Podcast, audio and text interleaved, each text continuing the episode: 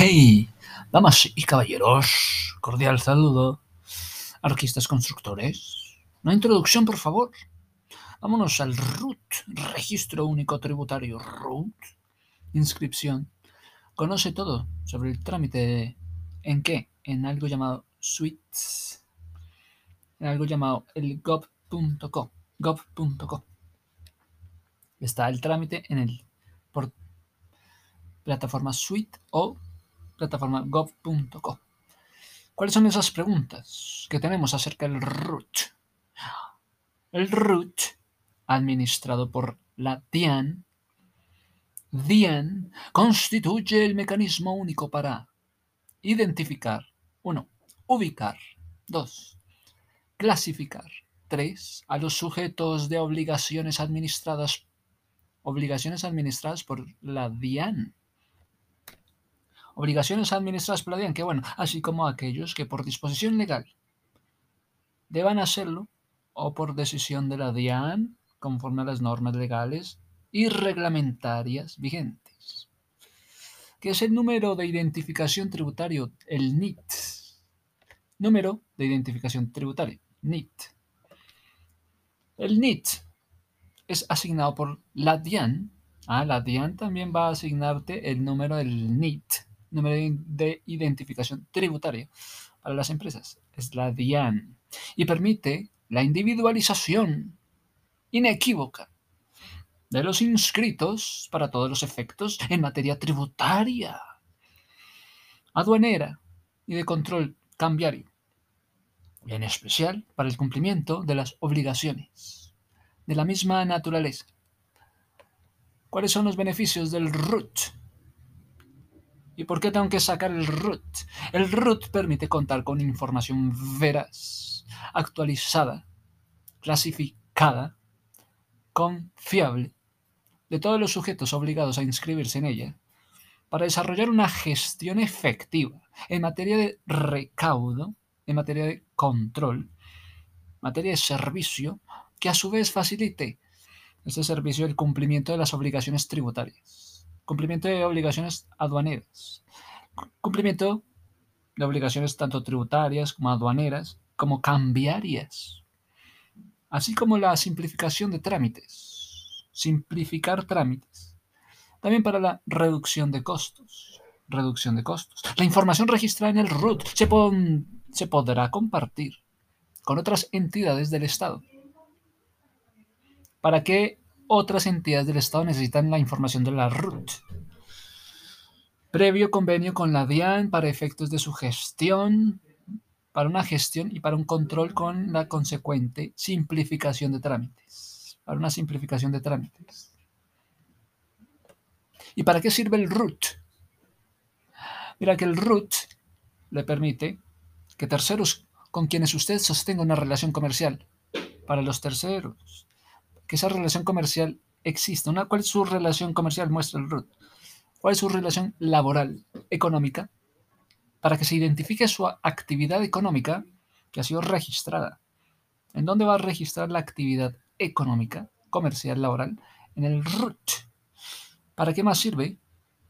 El RUT te permite acreditar, acreditar, identificar, identificar la actividad económica ante terceros, con quienes se sostenga una relación comercial. Es que vamos a sostener una relación, tú y yo. ¿Sí? Sí, una relación comercial, laboral y económica. ¿Qué más entonces con la RUT?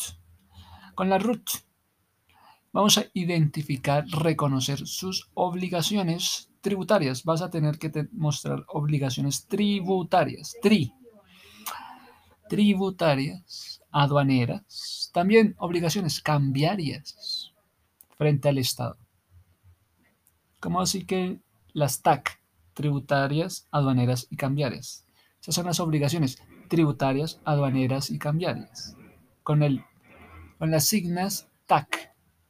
¿Qué más? Vamos a realizar los trámites que se van a realizar con un cumplimiento de obligaciones. Se se cumplen las obligaciones de la tributaria aduanera y cambiaria, TAC, a través de los servicios en línea o presenciales que le ofrece la DIAN. Bien, finalmente, define cada una de las responsabilidades del índole tributario, del índole aduanera, a la cual se está sujeto, permitiendo a la entidad ejercer un mejor control sobre el cumplimiento de estas y adicionalmente comunicarse oportunamente para comunicarse oportunamente sobre el vencimiento de las obligaciones.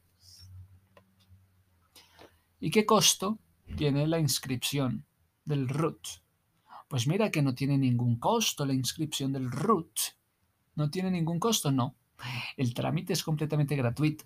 Así que el formulario requerido es gratis. ¿Quiénes están obligados a inscribirse en el RUT? ¿Quiénes? Las personas y entidades. Las personas, entidades. Que tengan la calidad de contribuyentes. Ah, pero usted no es contribuyente. Que tengan la calidad de contribuyentes declarantes del impuesto de la renta. Oye, métete eso en la cabeza. Contribuyente, declarante del impuesto sobre la renta y complementarios de ganancias ocasionales. Ah, ok, también es para ganancias ocasionales. Y para también impuestos administrados por la DIAN. Y también para el tema de los impuestos administrados por la DIAN. No solamente para los contribuyentes declarantes de impuestos sobre la renta, sino también para las ganancias ocasionales, sino también para los impuestos administrados por la DIAN. DIAN. Los patrimonios autónomos ¿Qué pasa? ¿Quiénes están obligados a inscribirse? También no solamente las personas naturales, sino los patrimonios autónomos. En aquellos casos que por disposiciones especiales deban contar con el NIT. Entonces deben tener en cuenta que, la sociedad fiduciaria, hazme el favor y me dices que es una sociedad fiduciaria. Uh, quedaste ahí con una tarea. ¿Mm? También fiduciaria. Sigamos. Ya que hay que tener en cuenta que hay sociedades fiduciarias que administran patrimonios, patrimonios autónomos, constituidos para desarrollar operaciones de comercio. Ah, sociedades fiduciarias administran patrimonios para desarrollar operaciones de comercio, comercio exterior. En desarrollo y en el cumplimiento de la regulación aduanera, entonces la regulación aduanera existe. En todo lo que es operaciones de comercio exterior aparece regulación aduanera. Entonces deberán realizarse las inscripciones. Inscríbanse en el RUT de dichos patrimonios autónomos para la obtención de un NIT, número de identificación tributaria. Oye, ¿qué, es el NIT? Número de identificación tributaria, que los va a identificar de manera individual. Mira que los inversionistas extranjeros, ¿qué pasa con estos inversionistas? Están obligados a cumplir deberes formales. Oye, tú inversionista extranjero debes cumplir con estos deberes. ¿Quieres ser un inversionista extranjero? Debes cumplir con estos deberes. ¿Quién más? Las sucursales en el país de personas jurídicas y entidades extranjeras. Bueno, una sucursal. Las personas naturales que actúan en calidad de representantes legales. Es que son personas naturales que actúan en calidad de representantes legales. Representantes mandatarios. Representantes delegados. También aparece esos títulos de representante legal, título de mandatario delegado, apoderado, representantes en general que deban suscribirse, declarar, presentar información, cumplir otros deberes a nombre del contribuyente.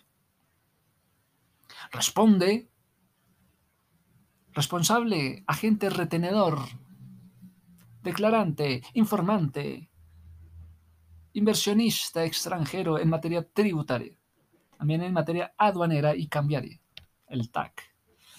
Mira que asimismo deben cumplir con estas inscripciones los revisores fiscales. Pónganme a cumplir con esta inscripción a los revisores fiscales y contadores, que deban suscribirse y declarar, pues esto es por disposición legal. Es que deben estar por disposición legal los que se llaman revisores fiscales y contadores. Las personas y entidades no contribuyentes declarantes de ingresos y de patrimonios. Tenemos a las personas y entidades no contribuyentes, declarantes de ingresos y declarantes de patrimonios, las personas naturales no responsables del impuesto nacional al consumo de restaurantes ni de bares. Los responsables del impuesto sobre la venta, responsables del impuesto sobre la venta, el IVA, y los no responsables del impuesto sobre las ventas no son responsables del impuesto sobre las ventas, del IVA. Tenemos a quién más, las personas o entidades no responsables del impuesto sobre la venta que entonces requieren una expedición del número de, identidad tributaria, el NIT. Cuando por disposiciones especiales se estén obligados a expedir alguna factura como consecuencia del desarrollo de una actividad económica. No grabada. ¿Quiénes más? ¿Quiénes más están obligados a inscribirse en el RUT, muchachos?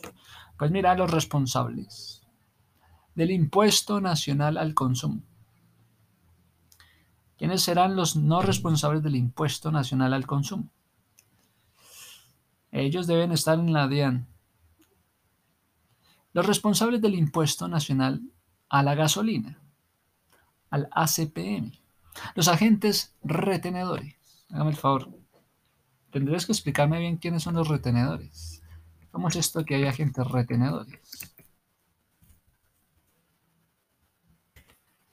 Tendrías que hablar entonces acerca de, los, de las importaciones, exportaciones y los temas de usuarios aduaneros. Los profesionales de la compra y la venta de divisas en efectivo. También los cheques para los viajeros. Los obligados a declarar el ingreso. ¿Quiénes son obligados a declarar ingreso? O salida del país de divisas de monedas legales colombianas en efectivo.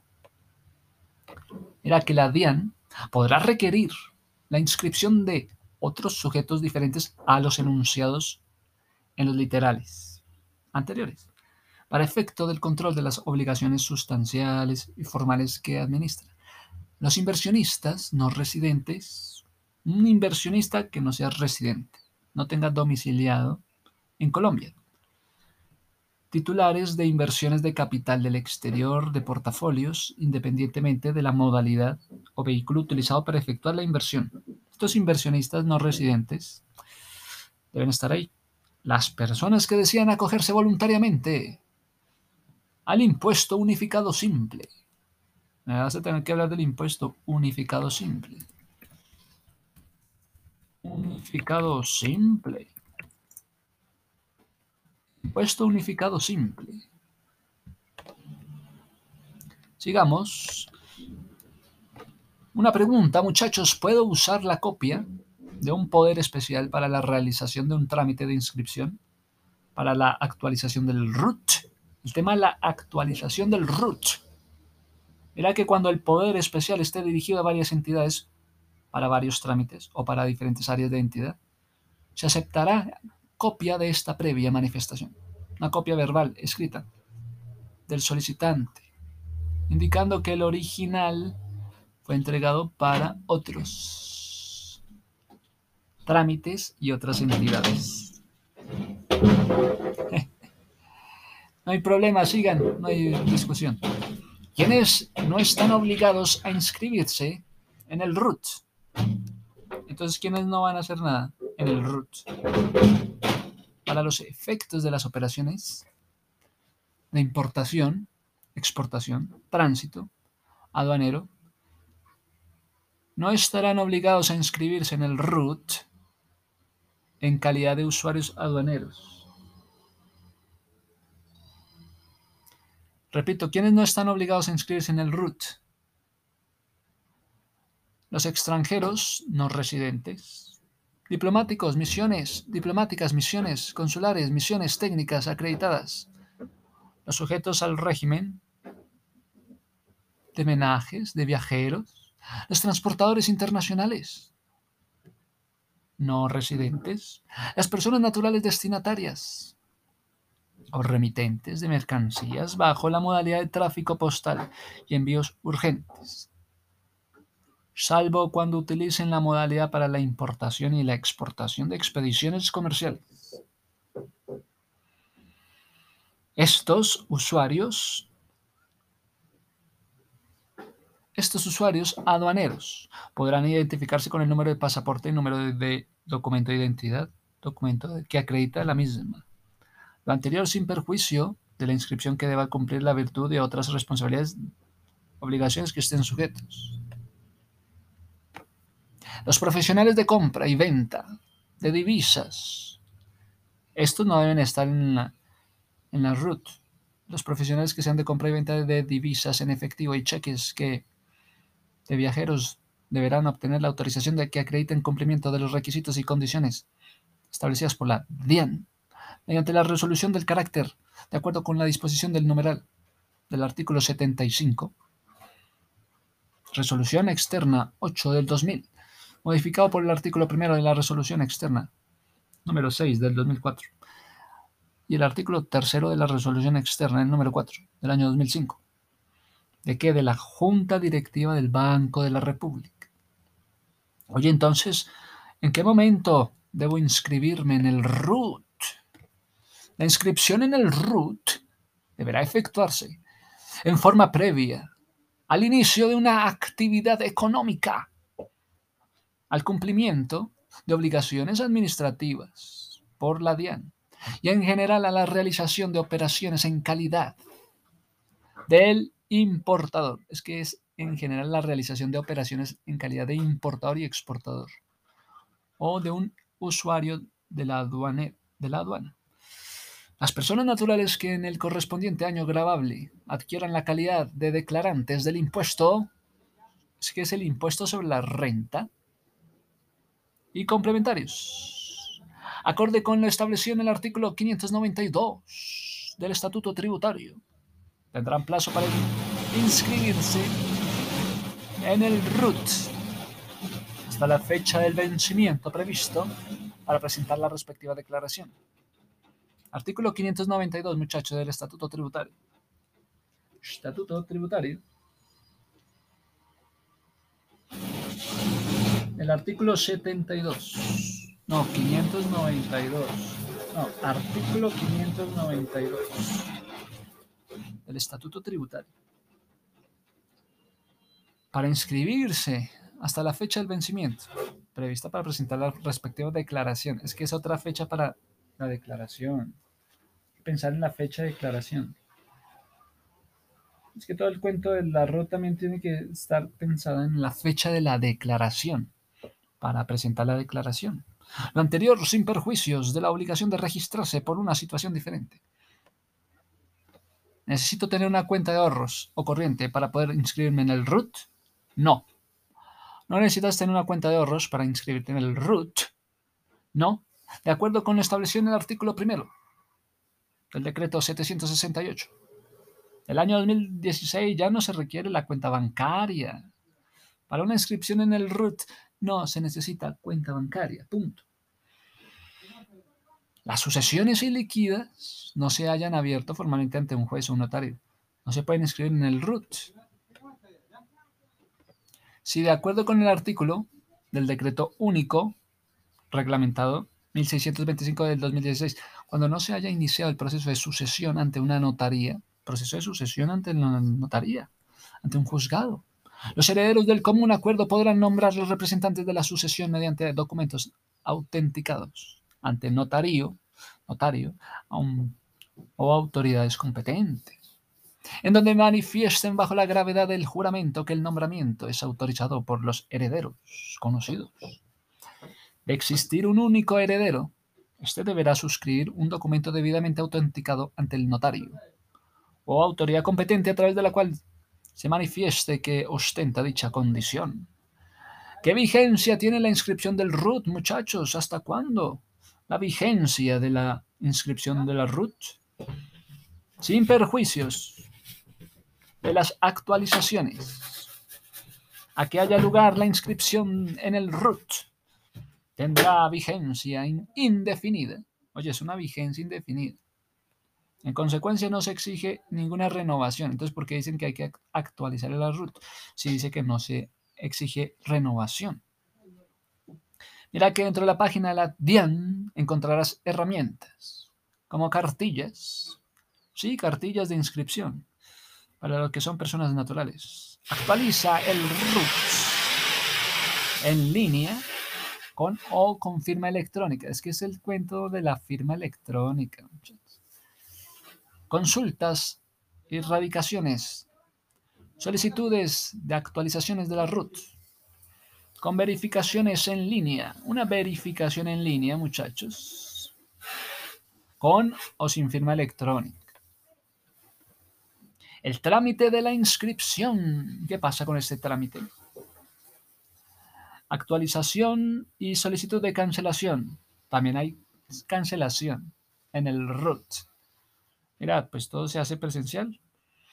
Directamente con el, por el interesado o por quien ejerce la representación legal acreditando la calidad correspondiente. A través del apoderado, debidamente acreditado, el cual nos requiere tener la calidad de abogado. No necesitas llamar a ningún abogado. De forma electrónica, a través de la página de la DIAN, se podrán formalizar los siguientes trámites. Ah, bueno, ¿qué vamos a hacer? ¿Qué vamos a hacer con la DIAN, muchachos? Mira, con la DIAN, inscripción en el RUT, actualización del RUT, la erradicación de solicitudes de actualización.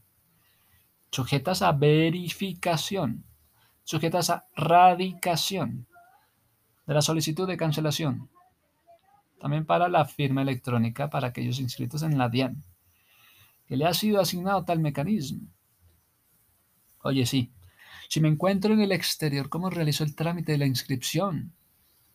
Dirá que las personas naturales que se encuentran en el exterior podrán hacer la inscripción en la página web, punto, ya. Root virtual. Y si lo desean, también podrán usar, al igual que las personas naturales sin, sin residencia en Colombia, las sociedades o entidades extranjeras sin domicilio en Colombia responsables del impuesto sobre las ventas IVA. El servicio del PQR. En la página web de la DIAN para enviar la solicitud de inscripción, actualización, cancelación, anexando para los primeros su documento de identidad y pasaporte escaneado, en donde conste la fecha de salida del país y el formato de trámite RUT, debidamente diligenciado con todos los datos de las personas que desean actualizar y cómo quiere que se inscriba. Para los segundos, es decir, que los responsables de la IVA, aportando los documentos exigidos en el numeral 11 del artículo 1.6. Mira que esto está en el decreto 1625. 1625, muchachos, del año 2016. El numeral 11 Numeral 11, artículo 1.6. Una vez la DIAN formalice el respectivo trámite, enviará la dirección electrónica informada por el peticionario el certificado del RUT.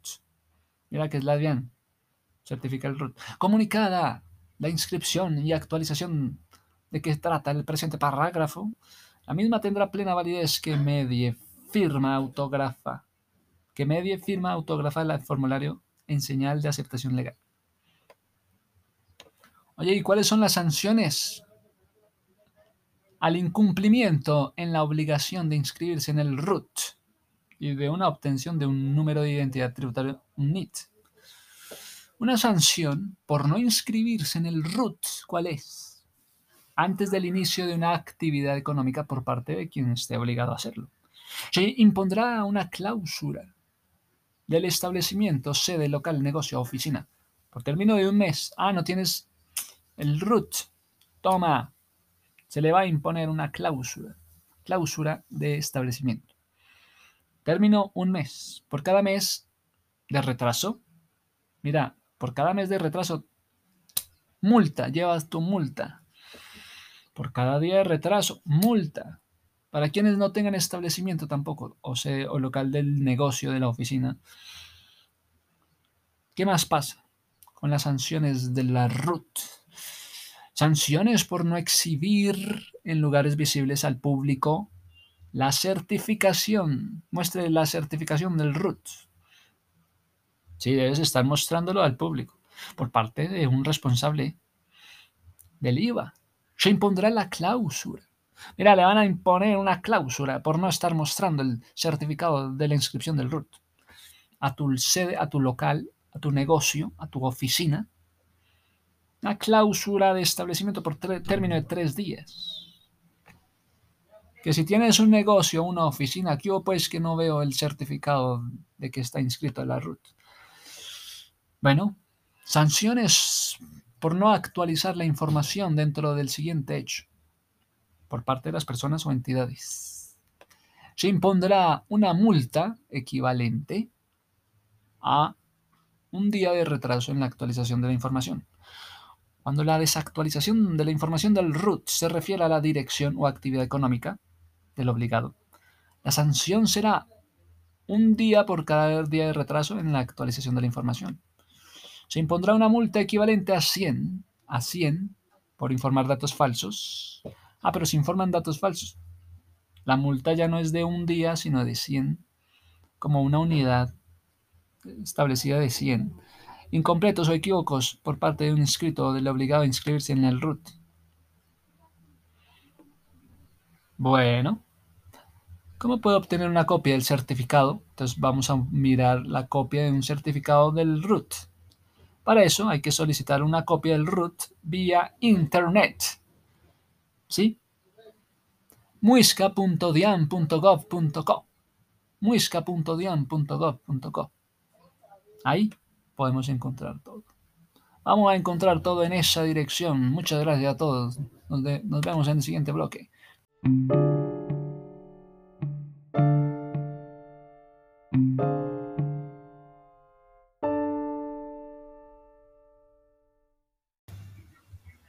Damas y caballeros, arquistas, constructores. Introducción al RUT. Con esto segunda parte, tendríamos que darle mayor claridad a algunos conceptos. Oye, ¿como cuáles? Por ejemplo, ¿qué es y para qué sirve una fiducia? Bueno, o una sociedad fiduciaria. Bueno, entonces, ¿para qué sirve? Son entidades de servicios financieros. Entidades de servicios financieros sujetas a qué? A la inspección a la vigilancia permanente. ¿De qué? ¿De quiénes? De la superintendencia financiera. Ah, la superintendencia financiera va a estar obligada a vigilar las entidades de servicio financiero. Son profesionales de la gestión de negocios. Son profesionales de las transacciones y de operaciones por cuenta de terceros. ¿Qué es y para qué sirve una fiducia? ¿En serio te quieres ir por ahí? Mira, una fiducia es un contrato por medio del cual una persona llamada fideicomitente, como un comitente, fidei, fidei digno, fideicomitente, entrega uno o varios bienes a una sociedad, del fideicomitente a la sociedad, a la sociedad fiduciaria. ¿Para qué? Para que ésta cumpla una finalidad determinada. ¿Cuál finalidad? A favor de un fideicomitente o a favor de un tercero, designado por este llamado beneficiario. Ah, ese es como el ambiente, listo. Entonces, ¿cuántas sociedades fiduciarias hay en Colombia? Si te las sabes todas. Pues mira, son 27. ¿En serio? Constituidas legalmente 27 sociedades fiduciarias, vigiladas por la superintendencia financiera y también por las afiliadas a las asociaciones fiduciarias. ¡Wow! Pero entonces, otra vez aclárame acerca de la institución fiduciaria. Una institución fiduciaria, muchachos, es la institución del crédito. Legalmente autorizado para qué? Para encargarse de la administración de los bienes. ¿De quién? Del fideicomiso. Fideicomitente no. Fideicomiso. Fideicomiso, fideicomitente. Fideicomitente, fideicomiso. Para que se utilice de acuerdo con qué fin. Para que se utilice con el fin de... ¿Qué fue determinado? ¿Cuál fue su fin? para el cual fue determinado. Dame un ejemplo de una fiducia, no seas tan fiducia. Bueno, entonces te voy a dar un ejemplo de lo que es una fiducia. Es el caso del padre que constituye una fiducia. Vamos a constituir una fiducia, sí, claro, vamos. Para financiar la universidad de su hijo, va a constituir una fiducia. De modo que, ¿vamos por el codeudor? No, vamos por la fiducia, muchacho. De modo que, si hay una fiducia, hay una fiduciaria. Administrará entonces estos los bienes que le hayan sido transferidos para cuando el hijo beneficiario ingrese a la universidad, los venda y con sus productos financie sus estudios. Son unos productos financieros. ¿Cómo así que los va a vender? ¿Cómo así que los va a financiar? Bueno, pues eso es un poco lo que es la fiducia en Colombia. Mira que en Colombia, la fiducia, los negocios fiduciarios, se definen como qué? Como actos de confianza, en virtud de los cuales una persona que se llama fideicomitente entrega a otra de su entera confianza una sociedad. Vamos a hacer que el fideicomitente le entregue una sociedad fiduciaria con una o más bienes determinados, transfiriéndolos o no a las propiedades de los mismos. O sea que este fideicomitente estará en entera confianza con bienes determinados y transfiriendo o no las propiedades de los mismos, con el propósito de que éste cumpla. ¿Sí?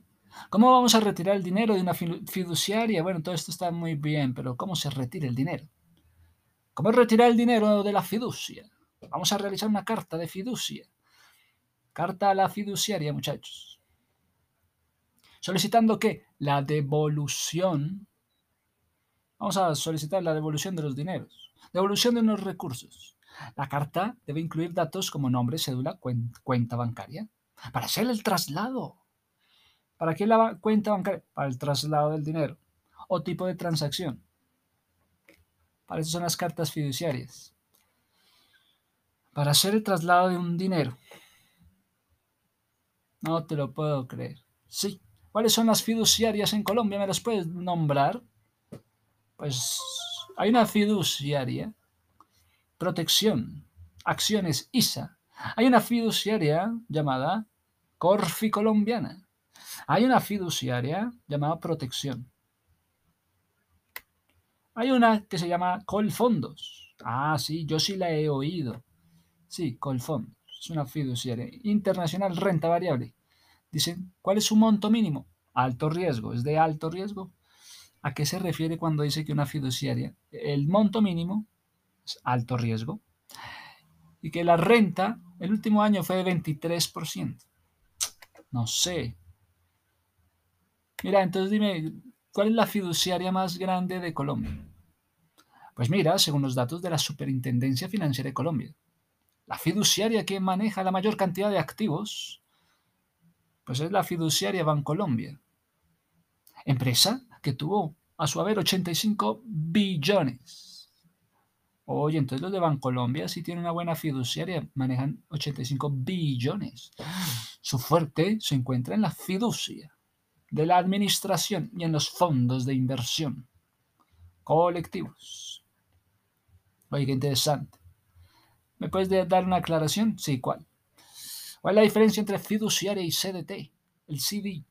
Yo me quedé con los CDs. Pero el CDT no sé qué es. La fiducia. Al contrario del CDT, CDT le ofrece un rendimiento mayor en el tiempo estipulado por la persona. Le ofrece la fiducia un rendimiento mayor en un tiempo estipulado. No obstante, hay dos variables, muchachos, que deben tener en cuenta, muchachos, el tiempo y el riesgo. Entonces nos explican que un CDT le permite obtener utilidades mínimas, pero le está garantizando el retorno del monto invertido. Un retorno del monto invertido, pero con utilidades mínimas. Oye, ¿quiénes pueden ser una institución fiduciaria? ¿O qué servicios van a ofrecer? Mira, podrán ser fideicomitentes o fideicomisarios. Cualquier persona física o moral, con independencia de la actividad preponderante a las que se les dedique. Los fideicomitentes además deberán tener la capacidad necesaria para hacer la afectación de los bienes. Deben tener una capacidad de afectar los bienes y derechos que el fideicomiso le implique. ¿Qué servicios ofrece una fiduciaria, muchachos? ¿Qué creen que va a ofrecer una fiduciaria? Una inversión colectiva. Inversión colectiva en fondos. En el tema público, en el tema de garantías y fuentes de pago, en el tema de inversiones, una inversión, fiducias, en el tema de la inmobiliaria, el tema de la administración y de los pagos. Mira, ¿cuál es la función de una sociedad fiduciaria? Ahora el tema de las sociedades. Pues que se encargan de proteger y defender los bienes fideicomitidos. La sociedad se encarga de defender los bienes contra actos de terceros, del beneficiario y aún del mismo constituyente para conseguir la finalidad prevista. Ah, pero qué bien. Oye, ¿y cuánto puede costar una fiducia? Déjate de fiducias. El costo de una fiducia es rentable para la entidad fiduciaria. Eso debe ser rentable. Si es fiducia, debe ser rentable para la entidad, que es una entidad fiduciaria dado que la fiducia normalmente cobran entre el 0,5 y el 1% del valor de las ventas. Entonces te van a estar cobrando un porcentaje del 1%, incluso menos de acuerdo con el tipo de proyecto. Bueno, entonces, ¿cómo vamos a retirar el dinero de la fiducia de Bancolombia?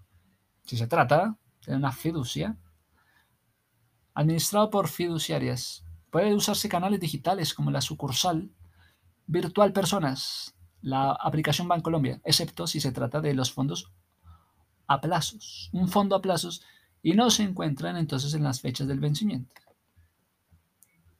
¿Cómo vamos a cancelar un encargo fiduciario? Mira la respuesta. En este caso es necesario que te comuniques primero directamente con la entidad fiduciaria con la que tienes la fiducia, manifestando la situación de la fiducia. Seguramente ellos tienen una solución para los aportes fiduciarios en estos momentos de crisis financiera o crisis fiduciaria. ¿Qué pasa si me retracto de hacer un encargo fiduciario? Me retracto. Pues mira, me retracto.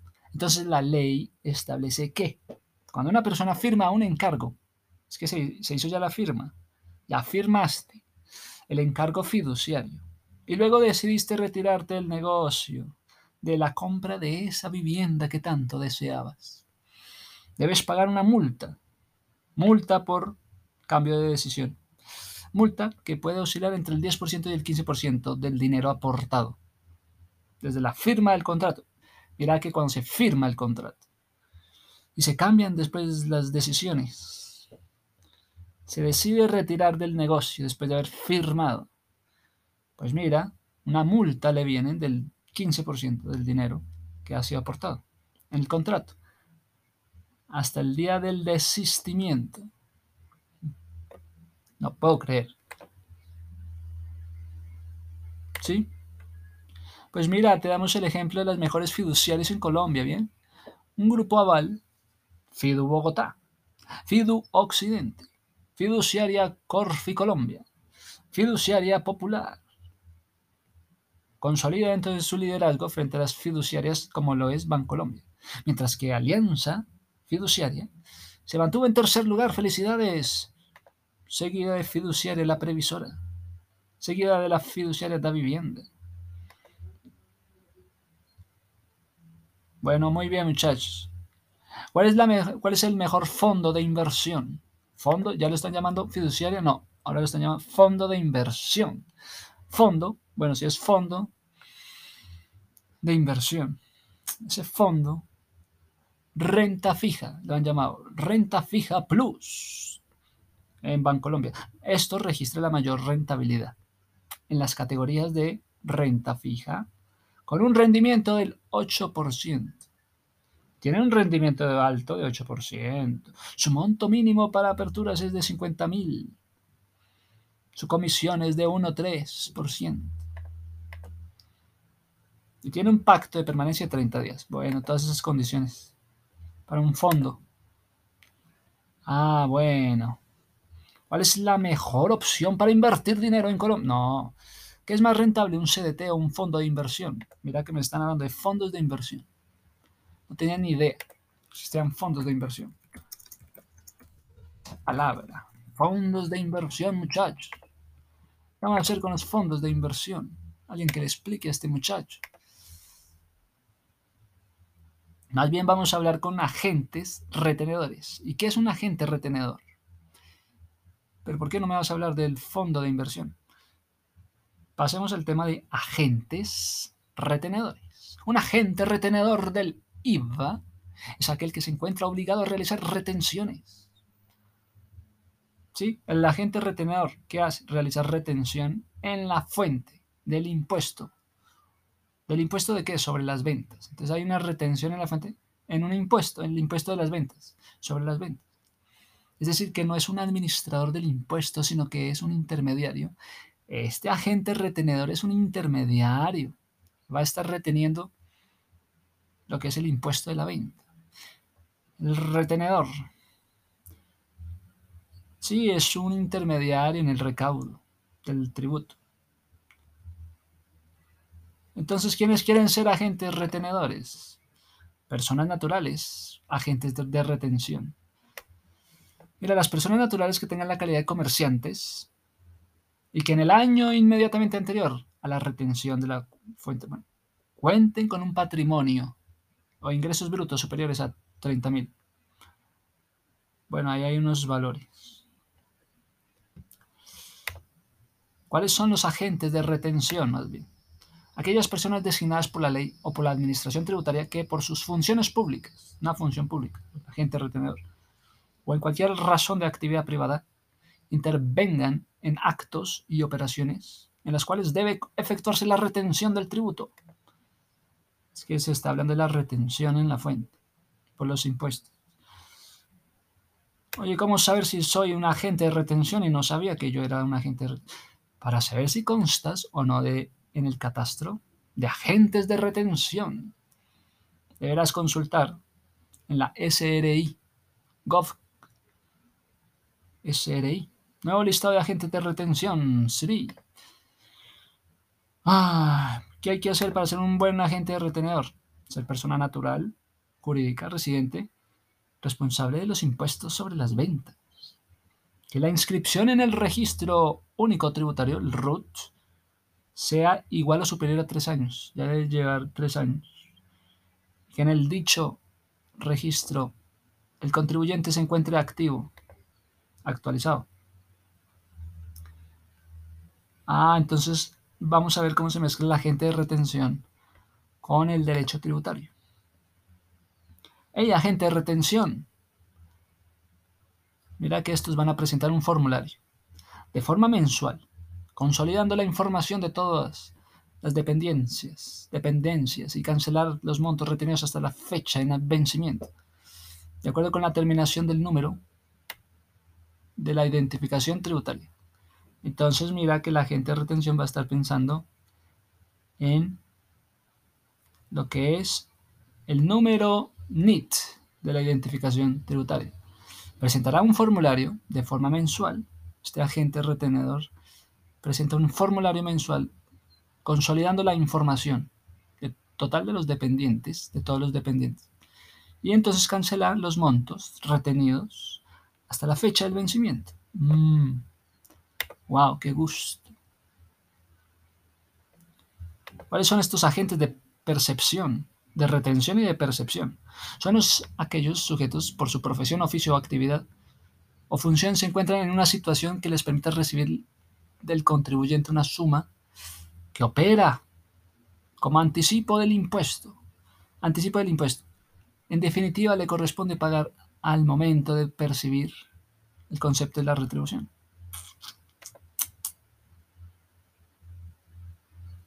¿Cómo puedo saber si tengo retención de impuestos a la renta? Bueno, hay un trámite en línea, haga el trámite. Haz clic en ir al trámite en línea Comisión ingresa, escribe el root y clave. ¿Para qué el root? Para saber si, puedo, si tengo yo retenciones de impuestos a la renta o no. ¿Para qué el root? Bueno, para saber si tengo yo retenciones de impuestos a la renta. Entonces el certificado, por favor. Certificado de retención de impuestos. Listo. Ya sabemos para qué sirve. ¿Cuáles son los requisitos? Para ser un gran contribuyente. Mira, pues. Personas jurídicas o asimiladas que durante el año grabable hayan obtenido ingresos netos diferentes por ganancias ocasionales. Ganancias ocasionales. Por un valor, unidades de valor tributario, VT. VT, unidades de valor tributario. Unidades de valor tributario. Bueno, interesante. Entonces ahí tenemos a la gente de retención que efectúa la retención y entrega un comprobante de retención. En el momento que se realiza un pago con prescindencia, a la fecha que se efectúa una operación. Bueno muchachos, hasta aquí estuvo muy interesante. Sigamos después con el fondo de inversión, con los impuestos unificados simple. Y con la sociedad fiduciaria, pues ya terminamos. Gracias.